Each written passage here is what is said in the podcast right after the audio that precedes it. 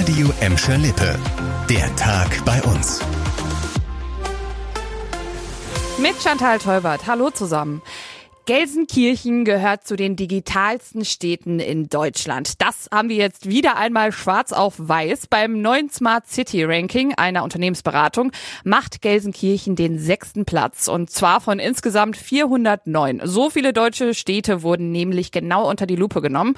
Bundesweit wurden alle Städte mit über 30.000 Einwohnern untersucht. Beim Smart City Ranking geht es unter anderem darum zu gucken, wie sich Städte so machen, wenn es um Nachhaltigkeit Nachhaltigkeit und Digitalisierung geht. Und in Gelsenkirchen sind wir zum Beispiel schon ziemlich fit in Sachen künstliche Intelligenz. Zumindest passiert da ja so einiges. Ne? Ein paar Spielplätze hier werden schon mit Radarsystemen überwacht.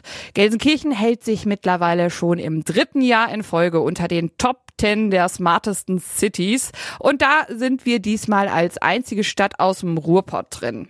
Im November wird das dann so ein bisschen zelebriert. Zumindest werden dann die ganzen Ergebnisse auf der weltgrößten Smart City Messe präsentiert. Und die ist in Barcelona. Da ist die Stadt Gelsenkirchen dann auch vor Ort. Es gibt Schlimmeres, als sich im Winter in Spanien feiern zu lassen. Man nennt das Land ja auch das Gewächshaus Europas, weil die da bekannt für das ganze köstliche Obst und Gemüse sind. Da können wir also natürlich nicht mithalten, aber auch wenn die Auswahl bei uns um einiges kleiner ist, ein bisschen was Leckeres haben wir hier ja auch zu bieten. Ne? In Kirchhellen zum Beispiel wird ja fleißig angebaut und die gute Nachricht, das könnt ihr jetzt offiziell alles wieder ganz bedenkenlos essen.